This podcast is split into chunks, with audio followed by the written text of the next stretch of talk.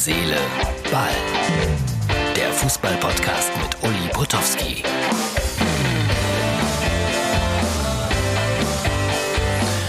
Herz, Seele, Ball, das ist die Ausgabe für Montag, den 3.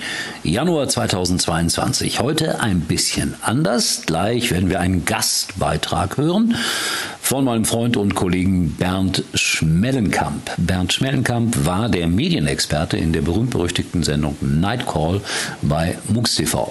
Und er interessiert sich im Grunde genommen nur sehr, sehr peripher für Fußball, hat sich aber jetzt mal Sepp Blatter vorgeknüpft, den ehemaligen FIFA-Präsidenten, mit dem ich ja sozusagen auch eine innige Vergangenheit habe, weil wir standen mal gemeinsam auf der Bühne bei der Wahl des Weltfußballers 1990 in Köln und ich glaube, ich habe Sepp Blatter sogar ein wenig beleidigt an dem Abend. Aber die ganze Geschichte will ich heute gar nicht erzählen, denn gleich äh, beschäftigt sich, wie gesagt, äh, Bernd Schmellenkamp mit ihm ein wenig, finde ich ganz lustig. Er hat auch zwei Fotos mitgebracht aus der Schweiz weil Bernd ist großer Fan des Wallis. Ich glaube, man sagt das so. Ne? Und äh, das kommt jetzt gleich. Aber eine Nachricht noch vorweg. Uli Hoeneß ist Fan von Karl Lauterbach. Wie immer, Uli Hoeneß gibt gerne große und dicke und fette Interviews und dann hat er gesagt, ja, früher, der Lauterbach hat ja alles äh, besser wissen wollen, aber jetzt, seitdem er Gesundheitsminister ist, gefällt er mir gut, weil der packt an.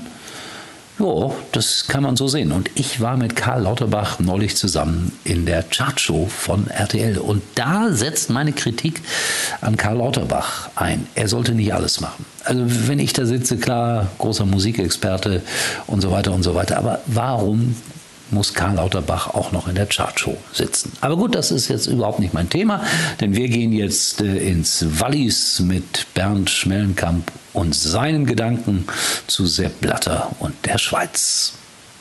Tja, lieber Uli, hallo liebe Zuhörer, liebe Fans von Herz, Seele, Ball. Ich bin ja nun nicht der Fußballexperte, absolut nicht, aber vielleicht ein bisschen der Schweiz-Experte und äh, von dort habe ich dir auch das Foto mitgebracht, das du gerade einblendest. Und die Frage ist natürlich, wie kommt der Name von Sepp Blatter an ein Schulgebäude? Wieso ist eine Schule nach Sepp Blatter benannt? Und das kann man einfach beantworten. Es ist nämlich die Primarschule, das ist in der Schweiz die, die Grundschule, die erste Schule, sind die Kinder so vier, fünf Jahre alt und kommen dann in die sogenannte der Primarschule. Und das ist die sozusagen Volksschule, die Primarschule der Gemeinde des Ortes FISP, V-I-S-P geschrieben. Und FISP liegt an der gleichnamigen Fispa. Das ist ein Fluss in der Schweiz im Wallis, genauer gesagt im Oberwallis zum Eingang des Mattertals. Wenn man von Visp das Mattertal hochfährt, dann kommt man zum Beispiel an dieser Primarschule vorbei. Als ich das letzte Mal in Zermatt war, wo ich sehr oft bin, am Matterhorn, der berühmte Ort, umgeben von ähm, zwei Dutzend äh, Viertausender Bergen, die zeichnen ja das Oberwallis als Landschaft aus, dann äh,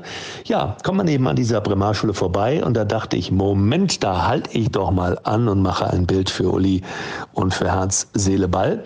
Wie gesagt, Sepp Blatter ist hier geboren und diese Schule, dieser, diese Namensgebung der Schule stammt aus der Zeit, als man sehr stolz war auf Sepp Blatter, der FIFA-Präsident war und aus diesem kleinen Ort Fisp, ähm, genauer gesagt aus dem Obergoms, das ist nochmal so ein Vorort, eine, eine, eine Gegend äh, rund um Fisp. Von dort kommt er und ähm, ja, ist dort geboren 1936. Die Kantone sind ja in der Schweiz die Bundesländer und der Kanton hier ist das Wallis. Und ähm, das Interessante ist, dass äh, er selbst mal Fußball gespielt hat. Ich weiß nicht, ob du das weißt. Ähm, Sepp Blatter hat in der ersten Liga sogar mal gespielt, der Schweiz. Äh, das war äh, allerdings ein bisschen schon her, 1948 bis 71 beim FC Sidas beziehungsweise Sierra, das ist ja auch ein Teil der französisch sprechenden Schweiz. Und das war damals die erste Liga der Schweiz und von da ist er dann irgendwann zum äh, FIFA-Präsidenten geworden und der wurde mal gefragt, ähm, was haben Sie denn eigentlich der FIFA äh, gebracht? Was hat äh, die FIFA Ihnen zu verdanken? Äh, was vorher nicht schon vorhanden war, also vor der Ära Blatter. Und da hat Sepp Blatter mal wörtlich gesagt, es war die Liebe zum Spiel, die Begeisterung, die wohl seiner Ansicht vor seiner Ära fehlte. Und äh, ja, aus dem Oberwallis wurde er der mächtigste, reichste und umstrittenste Sportsverbandsfunktionär.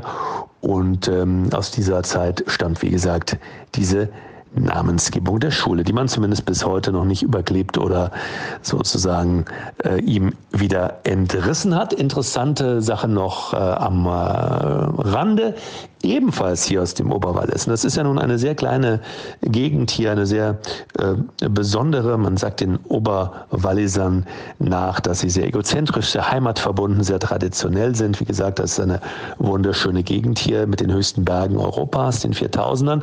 Und aus einem Nachbarort von Blatters Geburtsort, aus Brick, das sind nur wenige Kilometer von Visp, da stammt nun auch sein Nachfolger bei der FIFA, äh, Gianni Infantino.